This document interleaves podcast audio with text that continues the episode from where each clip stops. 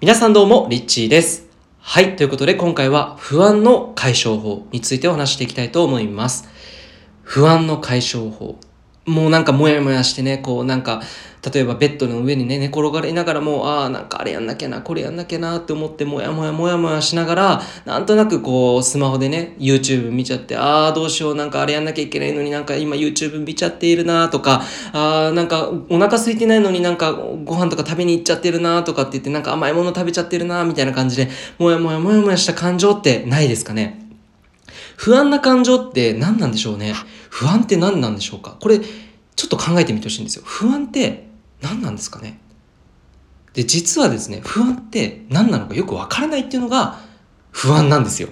そう、これが答えだと思います。不安ってね、あの、本当に明確な答えってなかなか見つけにくいものなんですよね。で、まあ、それゆえに、その、わからない、実態がわからない頃からこそ、なぜ不安になっているかの理由がわからないからこそ、そのわからないというエネルギー、わからないという状態そのものが、さらにあなたを不安にさせているっていう傾向が、えーあるみたいなんですよね。で、これだから不安っていうのは、そう、じゃあ逆に言うとですね、あなたが不安になって、えー不安になっていない時の状態っていうのはどういう時が言えるかっていうと、もう明確にあなたが、あの、必要なことをやっている時であったりとか、えー行動に移している時だったりとか、やるべきことをね、やっているっていうことが結構多いんですね。で、これ意外ですよね。そう。だから、不安って結構その、なんとなくでね、あの、理由がわからないまま、そのままにしていると、結構不安が溜まっていくんですよ。で、まあ、これ解消法をね、今日はお伝えしていきたいと思うんですけど、なぜ今不安なのかっていうのを、まずこれ、えー自分の中でですね、あの、ちょっとね、感じる時間を、まあ、明確にする時間を作ってみるっていうのが一つ目の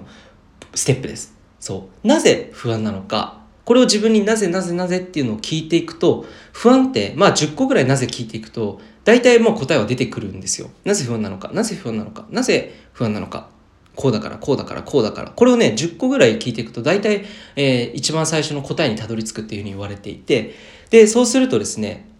次にですね、これが理由だから不安になっているっていうのがわかるわけなんですね。そう。で、例えばですけど、えータスクやんなきゃいけないことがあるのに関わらず、やんなきゃいけないってどっかで思っているけど、違うことをやっている時っていうのは、なぜなぜなぜってやると、何々いついつまでにこれを終わらせなければいけないっていう明確なものがあるわけなんです。それをやれていないから、あ、不安なんだってことがわかりますよね。そうすると次の、えーこのステップ1をやった後、次ステップ2があるんだ。これは何かっていうと、じゃあ、今、この瞬間から、それをやるために、今できることは何なのかっていうふうにして、えーその、今できることにフォーカスしていく。これが2つ目です。2ステップ目です。で、これだけです。もうこれだけで不安っていうのは、えー解消されていきます。もう、このステップ1の時点でですね、実は不安の理由が明確になっている段階にね、もうこれですね、ほとんどの人の不安っていうのはなくなってしまうんです。なぜかっていうと、不安のほとんどの原因っていうのは、それがなぜ不安なのかがわからない、ふわふわしているから不安になるからなんですね。なので、もう明確にした時点で不安っていうのはなくなります。で、これステップ1でそういう状態になるのに、ステップ2で行動に起こしていく。今、この瞬間に集中していく。えーまあこれちょっとスピリチュアル的な話なんですよ。今この瞬間に集中するっていうのは、今、ここ、この瞬間に生きている状態。これ、ここにですね、自分の全エネルギーを注ぐっていうことによって、やっぱりね、心の状態っていうものもすごく、えーなんていうんだろうな、まあ不安定な状態からすごくね、整っていくんですよ。で、それは頭もそうだし、心もそうだし、自分の行いもそうだし、考えてること、やっていることとかっていうものが全部一致していくからなんですね。そう。一致していないとき、人は不安になります。ただ、やんなきゃいけないことがあって、これをいついつまでにやるってことが分かっていて、そしてそれを今この瞬間に実行してやっている状態。頭もそうだし、体もそうだし、心も全部が一致している状態っていうのは、人はですね、不安が解消されるだけでなく、むしろですね、自信が湧いてくるんです。ここがすごくね、あの、大きなメリットかなというふうに思います。そう、この2ステップ目まで来ると、本当にね、自信に満ち溢れてくるんですよね。で、自信がない人、これは理由がね、今分かったと思うんですよ。自信がない人っていうのは、基本的に自分の、えー考えていることとかね、言っていることとかやっていることっていうのが、バラバラの人なんですよ。そう。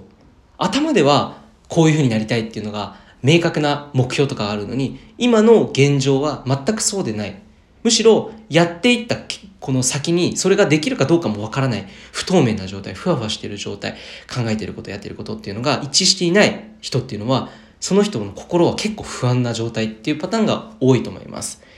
えー、じゃあどうしたら自信が湧いてくるのかっていうと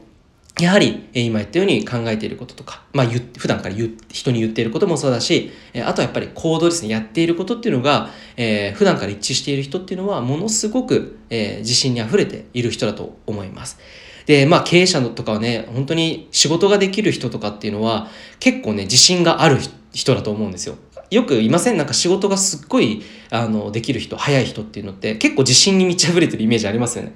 うん、でそういう人ってなんで自信に満ち溢れてるのか見える見えるかというとですねその人のやるべきこと to do っていうものがしっかりと明確にその人本人が理解してそして理解しているだけでなくて実際にそれを実践して行動に移しているからちゃんとやっていることとかね考えていることっていうのが普段から一致しているからなんですよ。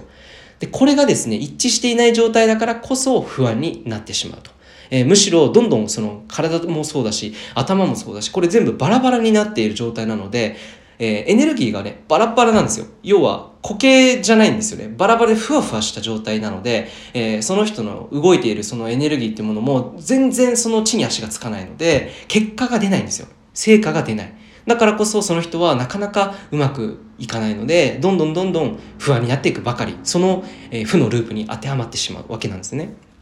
じゃあ、ここから抜け出す方法としては、まずは不安を解消しましょう。ということで、このステップ1、なぜ不安に感じているのか、これをですね、まずちょっと紙に書き出してみるっていう風なやり方でもいいと思いますし、頭でね、自分と対話しながら、なんで不安なんだろう、今。なんで今不安なんだっていうふうに見ていくと、あもしかしたらあやらなければいけないことをやっていないからなんだなとか、えー、約束していたのにやっていないからなんだなとか、えー、普段からこういうふうに人に言っているけど、全然自分の実生活ではやれていない、そのギャップが、え不安にさせているんだな、いろんなことがね、まあ明確になってくると思うんですよ。そういったものが結構バラバラになっているものが一つに一致していくと、えー、その人はかなり自信がついていくと思いますし、えー、自信がついていくっていうのは、えー、やっぱりね、その自信ってその信という信じるという言葉があると思うんですよ。自分を信じるって自信だと思うんですけど、やっぱりね、その信というものがある人っていうのは、周りからも信頼されるんですよね。そう。そのエネルギーって周りから見たらやっぱり、やっぱりその伝わるわけなんですよ。そうすると、自信がある人に人は仕事を依頼したくなりますし、自信がない人に仕事を渡したいとは思わないわけですよ。私何でもやりますよ、何でもできるんですっていうような人に、やはり仕事を、やっぱり上司は渡したいわけなので、えー、例えばね、そういった業務委託の仕事をしている人だったら、自営業の人であれば、そういう人に、まあ、そういう人の方が、えー、下請けとしても、やっぱりね、こう、依頼しや、されやすいというふうに思います。なので、やっぱりこう、普段からそういったことをね、一致して考えていること、言っていることだったり、やっていることっていうものを一致させていくっていう、この普段からのこの準備が、やっぱり仕事にもつながっていくと思いますし、人間関係でね、うん、まあ僕自身もね、それをね、じゃあ全部できているのかっていうと、全然ですよ。まだまだできていないですし、あの、ベッドに横になって、ああ、なんか面白いな、この YouTube とかって言って、寝転がりながら超ダラダラしてる時もあります。で、ダラダラしていながら不安になることもあります。でも、やっぱりこういった解消法っていうのを知っているから、うん、あの、こじじゃあ、の、自分に問うわけですよ。このままでいいのかなとかね、普段から。じゃ、